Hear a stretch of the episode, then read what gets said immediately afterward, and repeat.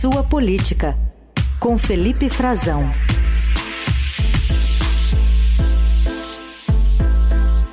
Contato com Brasília. Frazão, bom dia. Bom dia para você, uma excelente quinta-feira para ti e para os nossos melhores ouvintes. Bom, Frazão, já tem aí no horizonte uma disputa pela sucessão de Arthur Lira na Câmara dos Deputados, que deve ocorrer no comecinho do ano que vem. Como é que está essa articulação toda? Verdade, Heisen. Ela já deixou os bastidores do Congresso Nacional, da Câmara dos Deputados. Você sabe que a eleição é, que vai ocorrer para o novo, novo mandato, né, novo comando da Câmara e do Senado, ela está marcada para fevereiro de 2025. Então, está bastante longe ainda, ainda, mas se precipitou demais. Se precipitou e já está em público. É, ontem eu tive num, numa cerimônia aqui em Brasília, ontem à noite, um jantar promovido pelo PSD, o Partido Social Democrático, comandado desde a sua fundação em 2011 pelo Gilberto Kassab, ex-prefeito de São Paulo.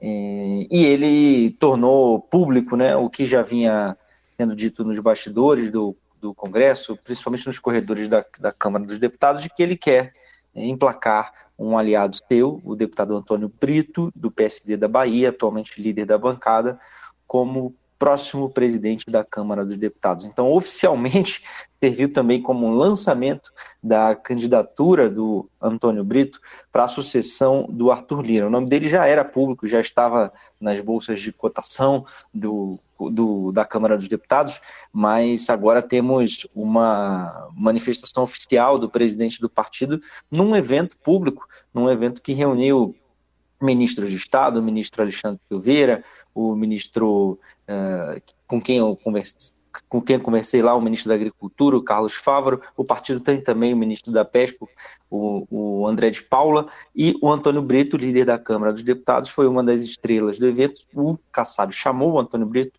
para discursar e disse, antes de passar a palavra a ele, disse que esperava vê-lo né, daqui a praticamente um ano, um ano e alguns poucos meses, né, em 2025, como presidente da Câmara dos Deputados, manifestando o seu apoio, uh, que esse é um projeto também não só do, da bancada do partido, como do líder do partido, do principal articulador do PSD.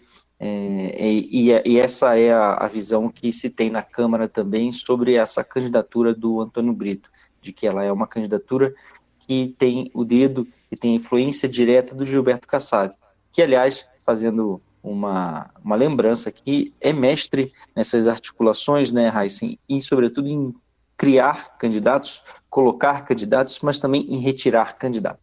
Então, também não significa que o Antônio Brito vai ser candidato até o fim, mas o que ele quer seria uma candidatura com o apoio do Palácio do Planalto, um apoio do governo. O governo está dividido ainda, não sabe se a quem vai apoiar, né, se vai apoiar alguém do grupo do atual presidente da Câmara dos Deputados, Arthur Lira, que tem também candidato, né, o mais forte dele seria o Elmar Nascimento, do União Brasil, dentro do seu próprio grupo, uh, e uh, o Lira vê a cada mês que passa reduzir a sua expectativa de poder, mas uh, não pode ser desagradado também, Heisen, porque até a, a disputa em fevereiro de 2025, ainda falta bastante, né? Falta esse fim de ano e falta todo o longo ano de 2024 que tem eleições municipais.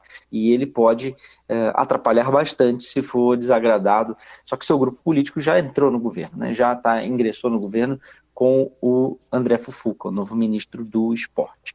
Então, existe um equilíbrio de forças aí. Tem um segundo nome que já está bastante é, colocado, que é do Marcos Pereira, o presidente do Republicanos, que foi ministro de Michel Temer, da indústria, que apoiou também os governos passados do PT e que vinha recalchutando o seu partido para caminhar à direita, com o apoio de Jair Bolsonaro, a quem apoiou na eleição passada, apoiou no governo também, mas que agora começa a fazer uma mudança de rota e o partido também tem um ministro agora, o ministro do esporte, Silvio Costa Filho.